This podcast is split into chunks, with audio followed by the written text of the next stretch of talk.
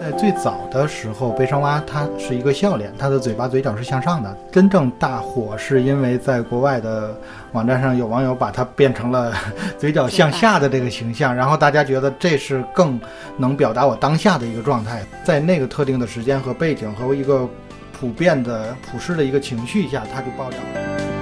伤蛙这个 IP，我们还是希望它可以输出一个当下比较健康的一种生活态度，去覆盖年轻人的衣食住行的几个领域。从整体来讲，并没有是说一定要多大的品牌，或者是说怎么样的合作方去合作。我们更多是希望跟品牌的合作方一起去打造一种比较场景化，或者是说更加深度的一种授权的这种模式。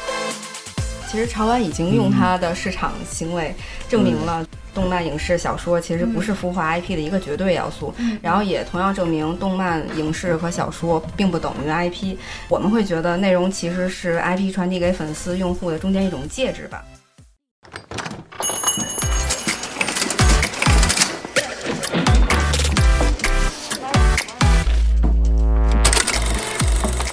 马特和荔枝播客出品，国内首档专注于潮文文化的播客节目《Pop Park》。始于潮玩，不止于潮玩。Pop Park 的听众朋友们，大家好，欢迎大家收听今天的节目，我是今天的主持人此去今年。今天我们邀请到了三位嘉宾朋友，他们是 Zef Studio 的创始人曾颖飞，Zef Studio 联合创始人刘钦，玩世代创始人纪晓萌。欢迎大家的到来，来跟听众朋友们打个招呼吧。Hello，各位朋友们，大家好，我是 Zap Studio 的刘钦。Hello，我是 Zap Studio 的曾颖飞。Hello，大家好，我是玩时代纪晓萌。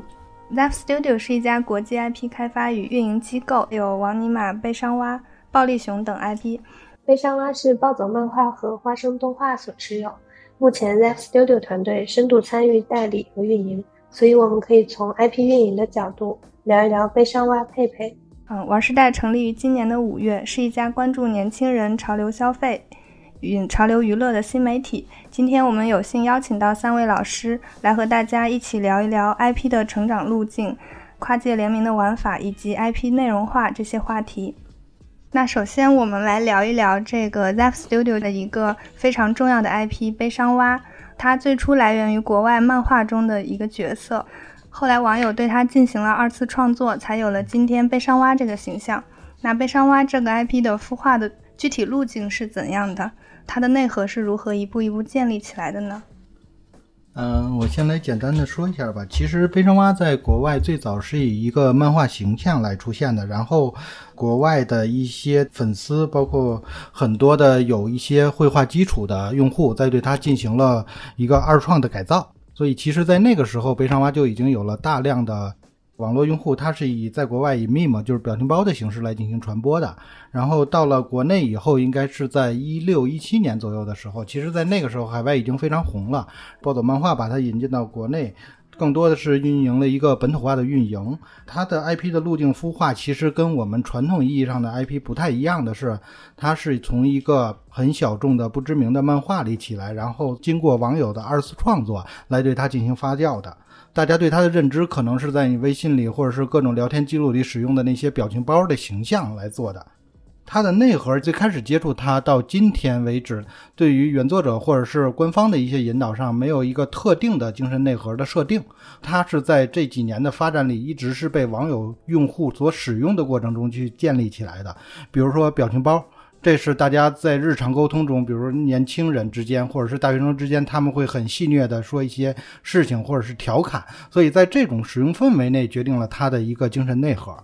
呃，其实我觉得那个悲伤蛙这能够出圈，它首先是有一个就是本身形象有非常的有识别度，然后更重要的是悲伤蛙能够从呃每一个表情图片里面能够折射出大众日常生活这种喜怒哀乐，然后从而引发更大的这种传播效果和共振的这种感觉。我会觉得它的成长历程可能是有一种去中心化的感觉，因为不是这个设计师或者是这个创作者来主导，而是大家共同的参与到。呃，从这个网友的集思广益和这种二次创作中，逐渐的形成这种内核的一个沉淀，然后通过这种不断的创造新话题和新故事，保持 IP 的这种旺盛的生命力，形成了它特别的这种文化感召。嗯，对，这一点确实是因为其实我们在官方的运营，包括内容的制作上也是。嗯，没有刻意的去引导，因为其实包括我们自己在观察的很多现象，悲伤蛙的包括它的表情包的使用率上，最大的数量往往是那些我们称之为野生，就是网友自己去创作的一些表面看上去质量比较糙的一些视频。但是其实那些内容是恰恰反映了当时用户最精准的心理，因为他们画的就是自己是有代入的。那在老师们看来，什么样的 IP 更适合走进这个二次创作的路线呢？就是说什么样的形象 IP？适合进行二次创作，在我们看来，其实有几点，就是第一，它首先有一个呃比较鲜明的视觉符号，其实像悲伤蛙就是这类型的其中之一，就是大家一看到它就会记住，不管是说好看，还是觉得它丑丑的不好看的样子，包括悲伤蛙的呃整体的这个绿色很特别，已经是说它的眼睛都能提炼出来去贴合某种情绪去进行二次创作，那这种我们就觉得它是相对比较适合二次创作的这种 IP。我这边举个早期的例子吧。比如说，这个网络形象里边，就是呃比较早的有是长草烟团子，他的形象呢，其实识别度就是靠头上顶了一棵草。然后最开始他在微博上的时候，是吸引了很多明星啊和大众啊路人，就是也来卖萌，然后也是头上长棵草，最终形成了一个话题出圈的。如果放在那个时期的话，会觉得长草烟团子能够出圈，靠的是更多的是萌的形象，然后它是长在了这种呃亚洲文化圈可能比较普世的这种文化氛围里，然后。然后，但是如果放到现在的话，其实现在这个 IP 形象也很多，然后信息也比较爆炸，包括迭代和用户的喜欢审美也在迭代的很快。我会觉得，如果这个形象它的人设更明确一些，然后更有识别度，能够跟大家呃玩得到一起的，然后有娱乐精神的 IP，可能更容易被二创。就是我们玩时代其实今年观察到了很多这个表情形象 IP 有一些比较好的增长，比如说小刘丫。可能是萌的，但是它也可能是可闹可见这种贱兮兮的萌。然后，然后比如说小兰和他的朋友们，然后他可能会利用很多抖快，然后 B 站这些短视频，特别能够迎合现在大家获取信息娱乐化的这种方式去传播他的 IP 精神。嗯，小刘呀，我们也是做了一个系列啊，对对对，然后能也能感觉到是应该卖挺好的那套。对对对，确实。包括之前可能没有玩，嗯，没有玩我们产品的朋友会来问说，哎，有没有那个，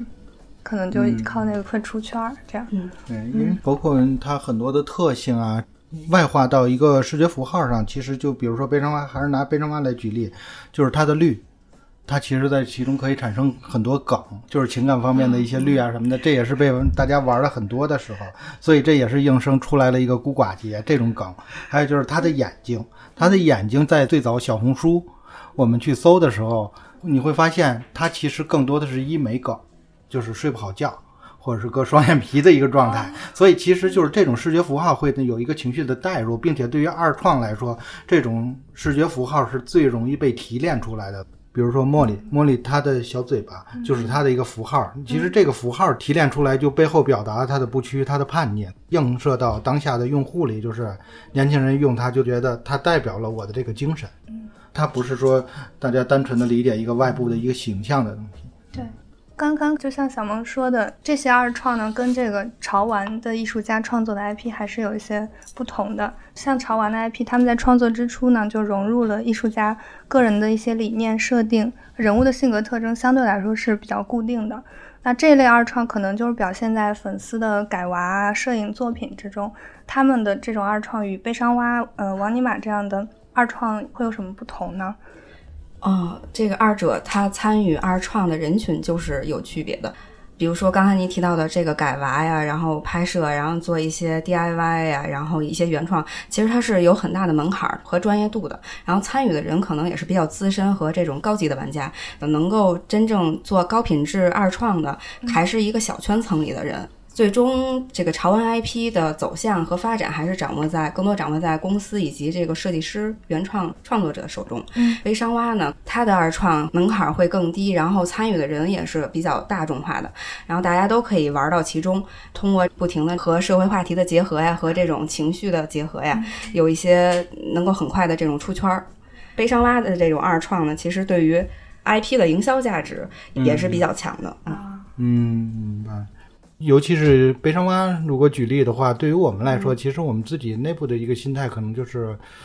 呃，可能我个人认为，因为我嗯就把我当成这个行业的一个小学生，一个新的入局者，然后其实是来搅局的。那我会认为，所有的二创其实在我看来都是一样的，它只是用的方式方法不同。嗯，我自己去看每个人，小学生或者是老爷爷老奶奶，他都有二创的权利，他都是可以去表达。因为在我看来，艺术更多的是一个表达。嗯，那一个成功的 IP 必然会有它独特的内核，这个内核可能是通过不同的载体得到强化的，比如像悲伤蛙是通过表情包，啊、王尼玛是通过综艺节目，那猫里目前来说是潮玩是最适合它的一种形式，还有的 IP 可能是通过游戏啊、电影，那造成这种差别的这个原因可能是什么呢？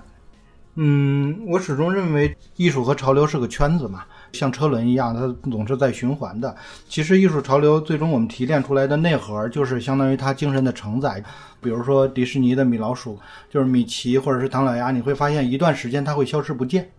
就像美国的嘻哈文化，它最早是通过音乐，然后到了潮流服饰，到了滑板，然后到了今天的一些玩具或者是雕塑身上，文化符号是一直在的，它的内核是一直在的，只是因为它的受众不同，它当下的时代背景不同，它是一直想找一个依附于它的载体。其实我们把它想象成是一个流离失所的鬼魂，他在这个时代下可能找到了这个人，这个人把他发扬光大，有了光。那可能在下一个时代又是一个不同的受众和时代，所以他可能找到这个载体没有发光，但是这个精神内核，我觉得它始终是在的。嗯，游戏和电影，我觉得是那个时代那个当下的大家的娱乐方式主要的一个传播手段。那么现在来看的话，比如说悲伤蛙，或者是像我们这种比较小的一些 IP，目前来看没有做电影的必要。大家觉得说这种已经完全能够承载它的内核，并且得到一致的传承，并且让它发光了。所以其实我觉得这种只是它的一个载体和传播方式。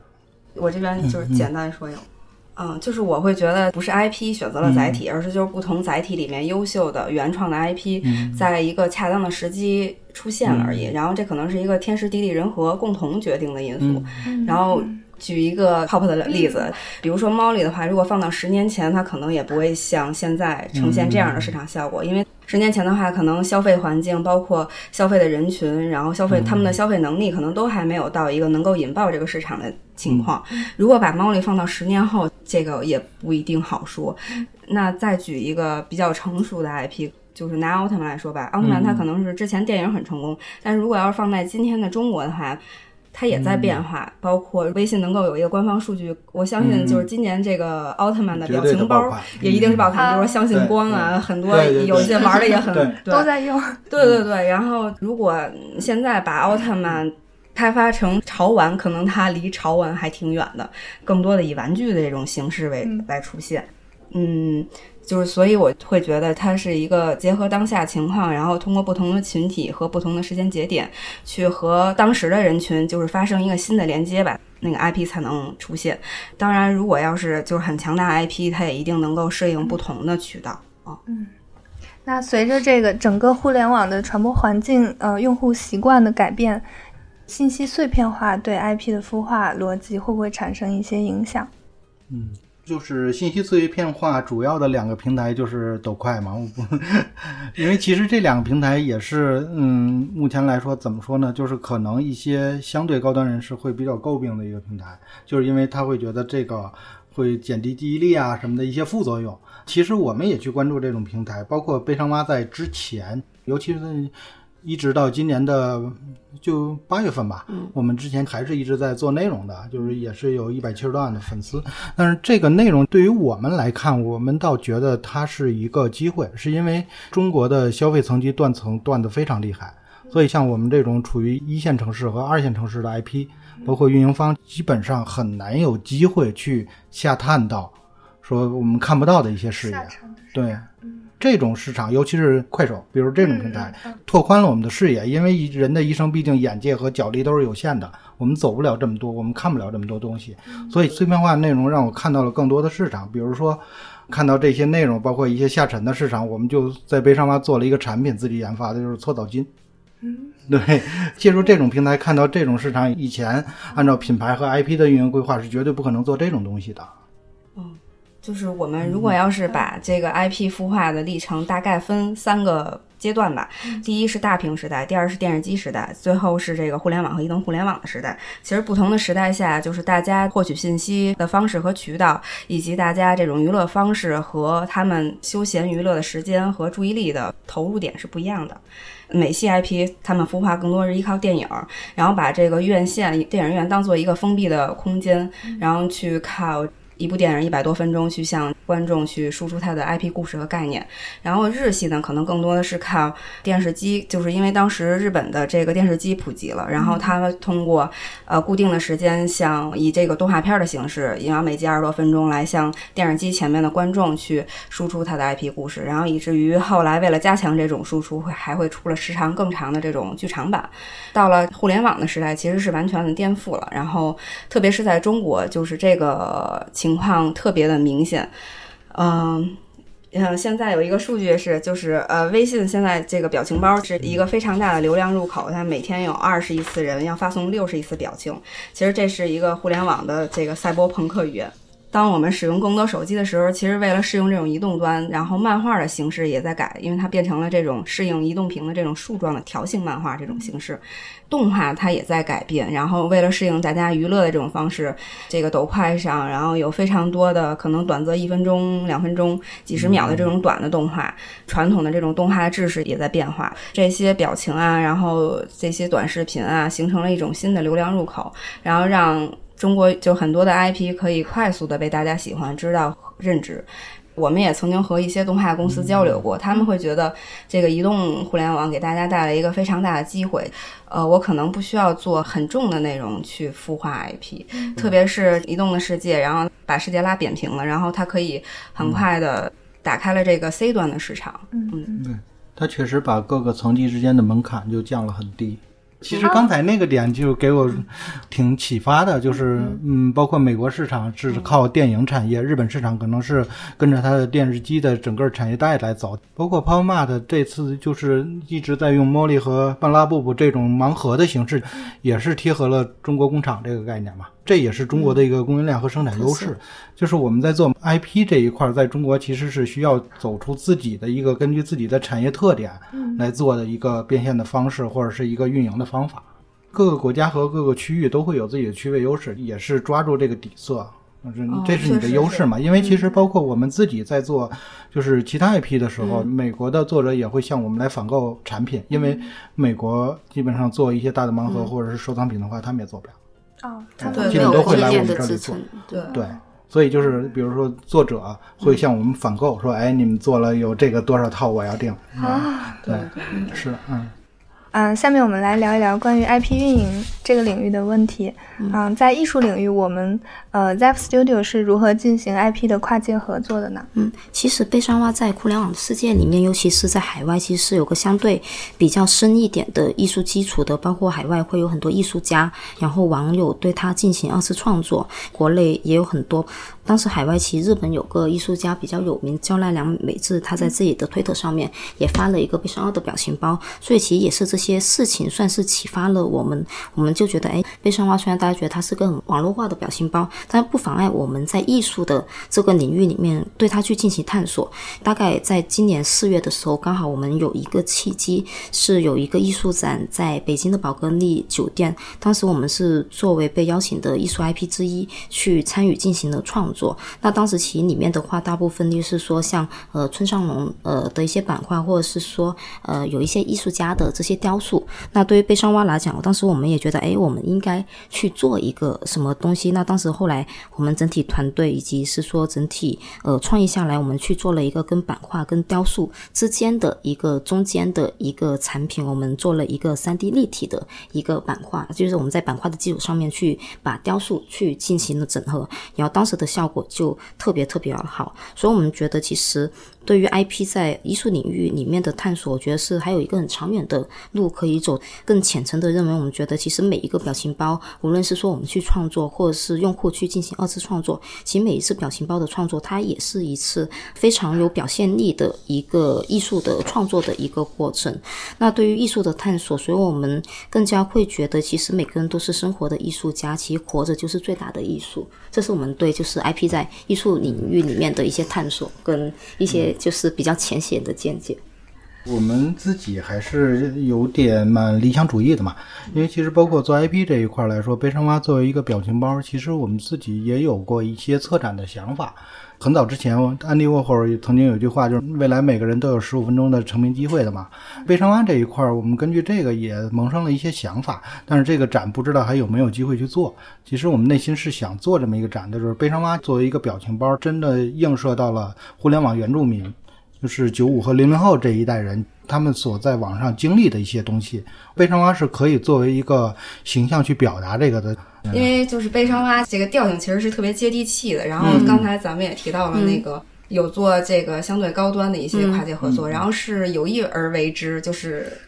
但是还是有意去拔高它。其实，呃，其实我们当时拿到这个东西，内部会定一些策略，例如是说我们希望在哪些领域里面去做一些品牌项的东西。假设我们定了音乐，定了艺术，还有就是大众的这种品牌营销以外，那可能我们就会跟这个行业里面的人去沟通，哎，你怎么去看这个 IP？然后你觉得它的结合点跟你的受众是不是一致？其实我们也是在沟通的过程中发现，哎，其实悲伤它是有某些点在这个领域是有它的一些基础是在的。对，其实我们也是这样子，就是不是那种特别硬性的就因为去其实身边硬也有凹某些很多领域。艺术家朋友就会说，哎，你们悲伤蛙可以怎么怎么样，给了我们很多启发。对嗯，对。对，这个其实也是我们观察到的，就是嗯很多当代艺术或者潮呃现代艺术吧，现代艺术可能潮流艺术特别喜欢运用一些 IP 的符号化的东西，去运用到他的画作对上面。反观的话，其实艺术化的东西也在向 IP 化。粗浅的说是 IP 化的，很多这些 IP 就是艺术家孵化和打造的运营方式，包括社交媒体的运用啊，很多这些经纪公司和这些渠道，他们也是很看重这方面，包括他们去挖掘一些新人的艺术家的时候，呃，他们也会用看待 IP 的眼光去看待艺术品，然后包括他的作品是否能够很很好的、很快的抓住现在网络原原住民他们的审美力，然后能够和他们产生一种共情，然后他的作品能否在社交媒体这个平台上面能够有一个很好的呈现，然后以及他个人的甚至是艺术家的人设，他是否身上有值得包装的亮点，能够呃与大众共情这些，呃，它是一种艺术和 IP，其实现在是有种互相交融的感觉。啊。嗯就其实因为我们也跟身边的一些艺术家朋友去聊天，曾经比较浅的聊过这些，就是艺术到底需不需要流量嘛？艺术在现在这个来看的话，除了办展和流量，那它也需要表达去能够找到有心灵共鸣的人。那这个途径是什么？其实也是一直在探索的，包括艺术展，那可能是受很多地域的限制。刚才可能又提到小红书，就是一个展从小红书上就逛完了。对，我觉得这个流量只要是好的流量，能够找到真正喜欢他的人就够了。嗯，艺术家要做的很多艺术作品，就是为了把自己剖析出来，然后展现到公众面前。嗯，对，然后我们其实也接触过一些就是院校里的这种艺术家，学院派。但是他们的思想其实并不顽固，包括他们也呃也看到了潮玩作为一个就是大众级的这种产品，娱乐化的东西，他们其实也在考虑就如何把自己的艺术的这种思想去融入到这个或者是一些限定玩具的形式，嗯然后被更多人来认知到。嗯，那我们看到 Zap Studio 会跟一些音乐节进行跨界合作，咱们为什么会选择音乐节这样的形式呢？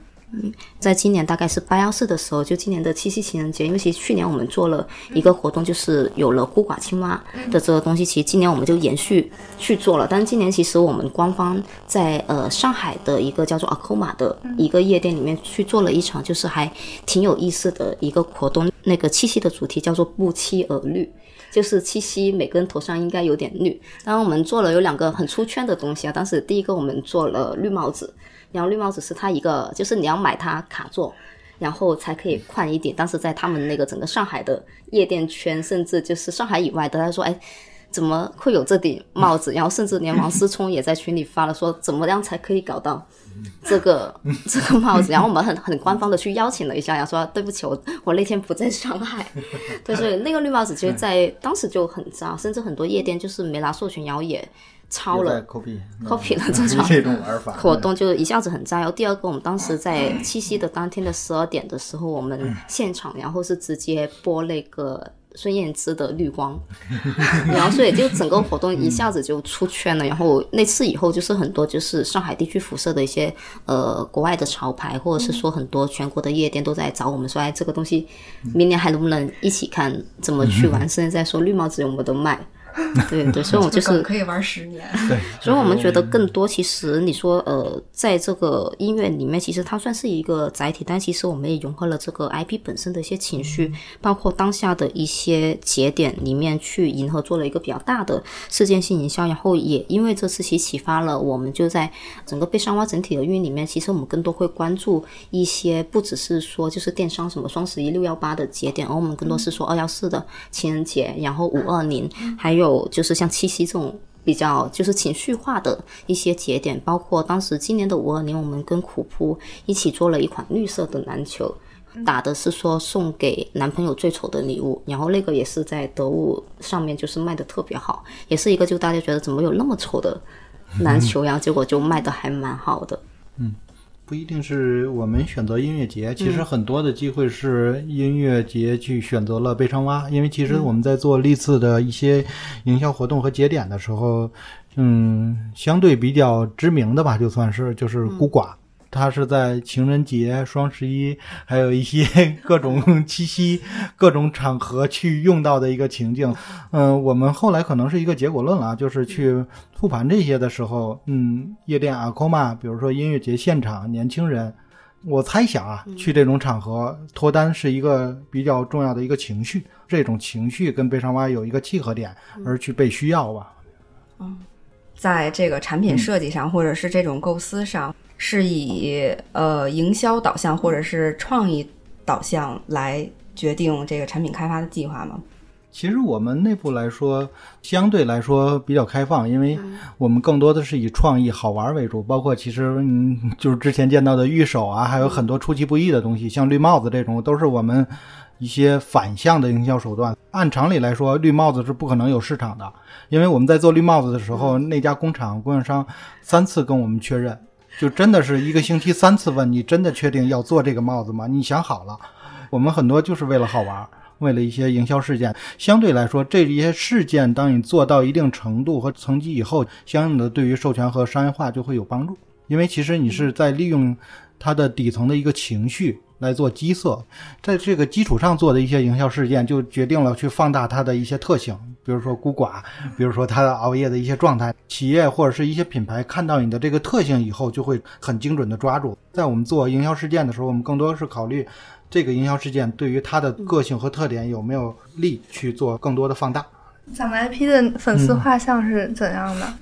基本还是以女性为主，就包括当时其实我们看后台也很惊讶，因为那么丑的单。基本的小姐姐为主，整体传播来讲，我们是以表情包去触达，甚至可能有一些比较粘性高的，我们在豆瓣上面有粉丝组建起来的豆瓣小组，然后大概有两万多的粉丝，而且很活跃。就是我们也是在运营了一阵子以后，发现哎，为什么那么多二次创作的表情包？然后我们发现哎，被山蛙有一种活动形式叫做表情包快闪群，就大家可能会约定。一下，例如说今天八点开群，这个群就开了，然后群开了以后满了五百人，大家都不说话，然后默默就会把自己的表情包的所有存货，然后都丢出来，然后到了明天八点，可能这个群就解散了。所以这是他们就是一个很特别的去存自己表情包的。那我们谈一谈这个 IP 的授权策略现在是怎样的？我们是希望尽可能多的去渗透到大家生活的方方面面，还是说会比较看重品牌的调性？其实，在整个 IP 授权的，就是策略上面，其实因为悲伤蛙之前是有经过一些前期的一些内容里面去进行发酵，真正开始去做一些商业化的一些，无论是品牌是授权的合作，其实也是在今年年初才陆续开始去做一些探索跟尝试。那目前来讲，因为目前我们整体团队其实大部分都是来自偏互联网营销端的，所以我们在整个背景上面。悲伤蛙这个 IP，我们还是希望它可以输出一个当下比较健康的一种生活态度，去覆盖年轻人的衣食住行的几个领域。从整体来讲，并没有是说一定要多大的品牌，或者是说怎么样的合作方去合作。我们更多是希望跟品牌的合作方一起去打造一种比较场景化，或者是说更加深度的一种授权的这种模式。因为就传统授权里面，大家会觉得我这个 IP 有了流量，然后只要我 IP 贴到这个产品上面，然后产品就能卖。的好，这种就是我觉得是一个最浅的授权的合作。那对于我们自己去建的这个工作室而言，包括去我们去做说 IP 的这种商业化的运营，其实我们自己也在努着一把劲去想做一个突破，就是我不希望是说把悲伤了就把图库给到你，你就贴到产品上面，然后你卖的好跟不好跟我也没有关系。其实我们希望这个 IP 跟品牌这种所谓的联名是一种建立相对比较深度的一个联系。我就拿就最近我们今天刚上的跟喜茶旗下一个叫喜小茶的品牌里面去做的合作，他们当时找到我们是说他们想做一个奶绿的产品，然后我说那可以啊，刚好是绿色的。但在中间的过程，我们发现哎有一个难点，其实真正大部分奶绿做出来其实不是绿色的，它是偏白色的，因为它是牛奶的成分。比较多，然后我们说那不行，我们觉得还是绿色第一眼就是得去解决这个问题嘛。但是这个东西又得去天然的，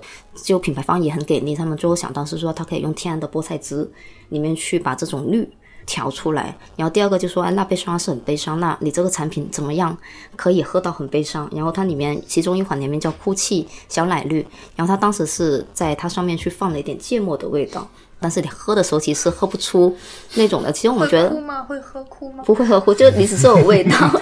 对，所以就是，但我们觉得这种就是是品牌方很努力在它的产品的部分跟我们的整体去合作。然后当时在那个杯套的包装，我们也不是单纯的是说把杯霜啊改一改涂糊然后贴上去。当时因为呃这几个月刚好有一款表情包也是用户二创的特别火，就是有一个人然后抱着一只看起来胖嘟嘟的悲伤蛙，当时。的文案写着说在吗？我把你男朋友抱来了。他说他太想你了，就是很可爱的一个表情包。然后这个表情包当时就很多人把他的文案还有里面抱着的那个人去进行二次创作。其实我们也因为这个二次创作反向，我们在把这个形象做成比较官方的，然后弄到图库里面，就弄到这个杯子的包装上面，就觉得特别暖。其实我们就是跟每一个品牌方里面去做结合，其实相对是一个很紧密的。例如说你这个产品本身底层的逻辑你是能结合得上的，然后你外。边的就是这种颜值设计上面，是我们觉得是很直观，给用户可以感受到。就我们希望每个联名粉丝也好，或者是说品牌的用户来讲，不会觉得哎，你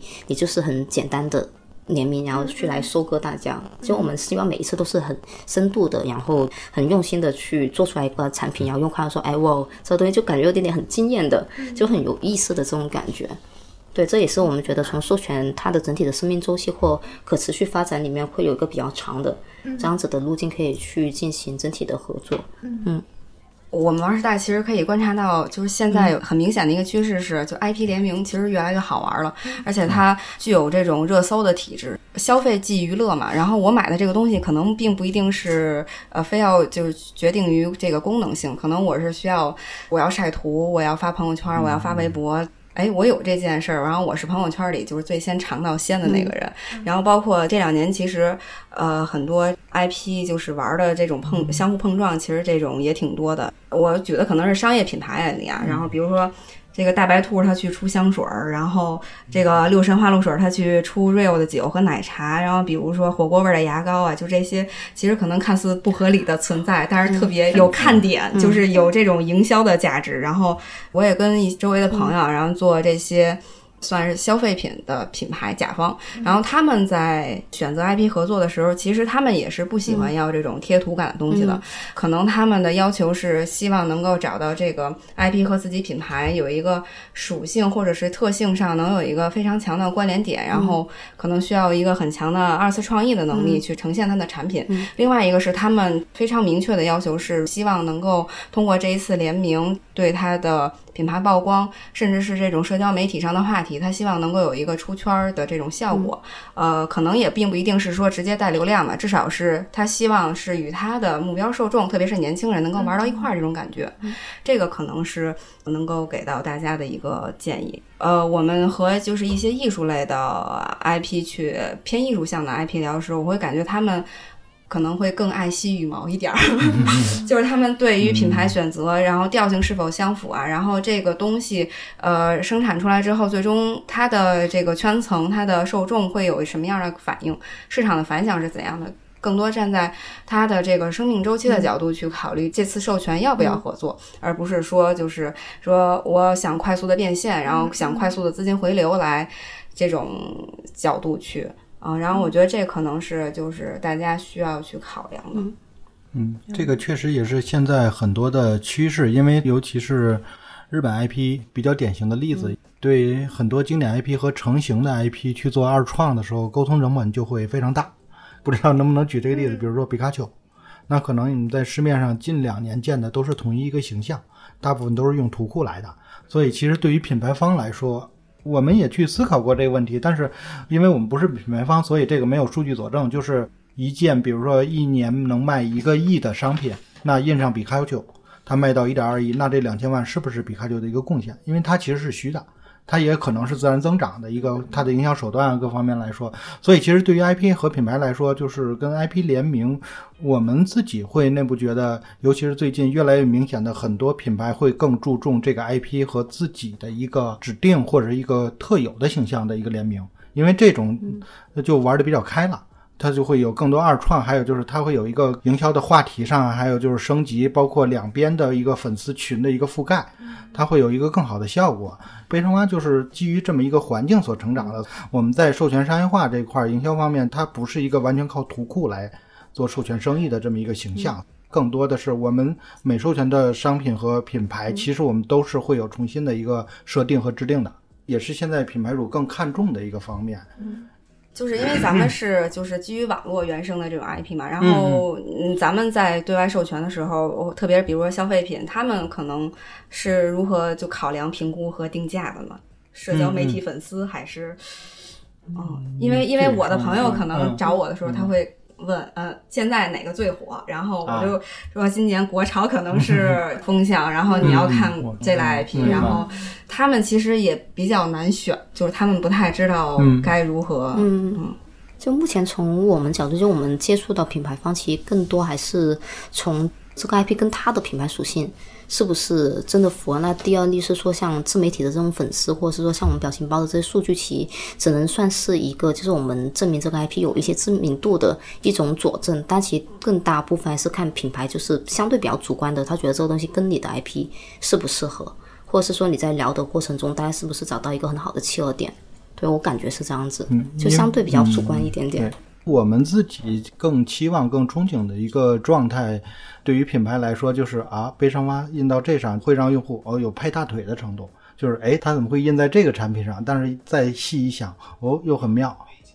是这种东西，它其实会有一种出其不意拍大腿，这是我们憧憬的最理想的一个状态。嗯嗯，其实我觉得好的好的授权和跨界合作，一定就不光只是变现，而是就是对它 IP 有所加成的。嗯，从 IP 运营的角度看。潮流玩具呢，也可以被看作是延长 IP 生命周期与用户建立连接的一种方式。那大家怎么看潮流玩具这样的载体？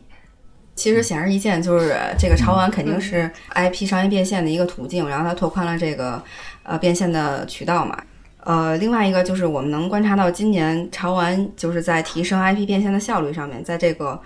从 IP 孵化到它商业变现上，这个周期也在缩短。就是我们今年也看到有一些头部的原创的 IP。可能只推出了半年，它就会有一些授权合作会找上门儿，就是这个其实放在以前可能挺不可想象的。它因为它需要一个前期非常大的沉淀，然后无论是动画的制作啊，还是网络粉丝沉淀嘛，它都需要有一个周期。潮玩 IP 这块其实是有一个很大的突破。然后另外就是呃，会觉得潮玩在 IP 孵化的角度看吧，然后它也打破了一个就过去单向输出的一个模式。呃，原来可能是基于这个。呃，编剧、创作者，然后甚至是导演，就是我去勾勒我的这个宏大的世界观，然后最终以不同的渠道去向用户输出。然后潮玩它是还是有一些基于社交媒体、新媒体移动环境的这种情况在，艺术家可以通过他的社交账号或者是一些呃私域的渠道去感知用户群体的反馈，然后很快的就可以调整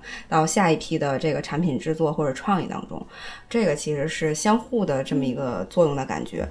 还有一个我会觉得这个潮玩的这个社交圈层认同和身份标签的属性比较强，然后也是一个区隔年龄和时代的这么一个分界线的感觉吧。比如说今年 Space Molly 特别火，然后我们之前出过一期视频，就是会说如果今年你有 Space Molly，可能你就是站在了娃圈鄙视链的顶端。然后，但是如果要是时间拉长呢，我觉得可能它是一个时代的潮流的标志。就像八十年代年轻人是这个穿喇叭裤、骑二八自行车，你就是潮，你就是尖儿。然后再往后，可能你用诺基亚，我用的是 iPhone，可能我们就不是一类人。然后，可能就是再放了以后，就是我有这个顶尖的潮玩，我就是我这圈层里边那个时代的潮人。我觉得这个是挺有意思的。潮流玩具就是一种生活方式嘛，一直是内核在找它的载体。到了现在这个时代，就是大家去找到的可能就是潮流玩具这个载体是，嗯，相对来说比较适合于传播的嘛。五十九的盲盒也好，上千的这种收藏手办也好，其实它都是一种载体。大家被需要嘛？还是就比如说年轻人，尤其是年轻女性白领，在盲盒这一块儿。我自认为就是一个桌面的摆件，因为它的空间是需要的，它的空间需要这么一个东西，这个东西又能表达自己，就应运而生。因为这个内核承载到了这个玩具身上，它就被需要，它就有了这么一个市场和销路。那接下来我们来聊一下，就是 IP 与内容，呃，两者的关系。嗯，传统意义上的内容，比如说像动漫、影视、小说，他们对 IP 运营而言是必须的吗？那未来的话，我们如何去定义内容这个概念？其实潮玩已经用它的市场行为证明了，动漫、影视、小说其实不是孵化 IP 的一个绝对要素。然后也同样证明，动漫、影视和小说并不等于 IP。我们会觉得内容其实是 IP 传递给粉丝、用户的中间一种介质吧。包括呃，我们也正在处在移动互联网时代，然后我们的注意力其实都在手机屏上，特别是这种休闲娱乐的时间，甚至超过了 PC 屏。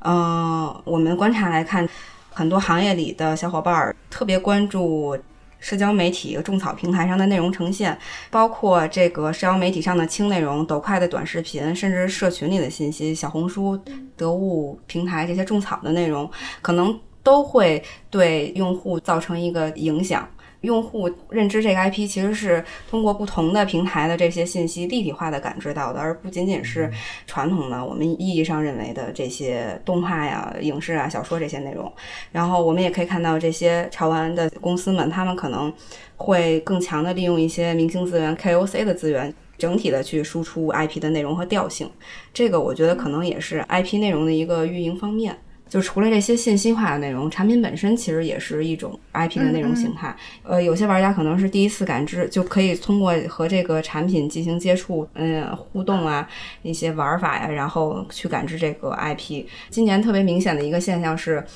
嗯，大家做产品的时候也不光只是就是做这个立人的产品，然后包括一些呃，他们变得越来越好玩，可以动哎，然后包括一些小场景的搭建啊，包括可能未来还会有一些带声音的、带音乐的，然后包括有一些还会带一些小的折页的漫画这种感觉的东西，大家也会更强的优化这个产品来表现这些 IP。我会觉得 IP 这个运营的侧重其实也是随着时代发展而变化的。比如说今年其实特别多的强调了元宇宙特别火，因为很多人都说这个元宇宙其实就是下一代的互联网嘛。现在我们可能更多的时间是捆绑在这种移动端手机上。如果未来就是元宇宙真的成熟了，可能会有一些新的。呃，无论是 VR 还是哪些硬件，到那个时候可能会出现新的流量入口和新的内容的呈现的形式。然后到那个时候，我觉得可能 IP 那运营的这个内容侧重肯定也是变化的。嗯，我特别同意这个。在我看来，茉莉的一天它就是内容嘛。其实我们做产品也一直是在做内容。我们会觉得能传播情绪和输出观点的都是内容。那 Zap Studio 在内容探索领域有没有做过一些尝试呢？比如说，我们表情包的条漫或者表情包的一些衍生，怎么保证这个内容和 IP 的内核的一致性？嗯，保持一致性，其实我们就是继续以开放和包容的心态去保持二创。在于官方和嗯原著本身来说，对于悲伤蛙这个形象，没有过多的去注入一个设定或者是灵魂。在最早的时候，悲伤蛙它是一个笑脸，它的嘴巴嘴角是向上的。真正大火是因为在国外的网站上有网友把它变成了嘴角向下的这个形象，然后大家觉得这是更能表达我当下的一个状态。在那个特定的时间和背景和一个普遍的、普世的一个情绪下，它就爆掉了。在历代的衍生中，悲伤蛙一直到今天，它也应该走过了十年，差不多这个时间，它一直是有在不断的二创和改进的，并且大部分都是网友赋予它的。所以，其实在这个力量中，我反而觉得说，官方去赋予它更多的东西，去强行扭转一个走向，还不如说保持现在的这么一个开放性，去维持它的一个一贯性。那咱们自己内部对悲伤蛙内核是怎么？定义的呢？从我们在探索和很多的交流沟通中，会发现各种各样、形形色色、不同的人都会觉得自己是悲伤蛙，哪怕是各种差别会非常大、完全不可能融入的两个圈子的人，都会觉得自己就是悲伤蛙。所以，其实这个是给了我们很多启发，就会觉得哦，那他谁都是，谁都可以，是一面镜子。对，对对对，很像这种。嗯，那今天的节目就到这里了。再次感谢三位老师的到来，为我们分享了非常多有益的见解。好，让我们下期再见吧。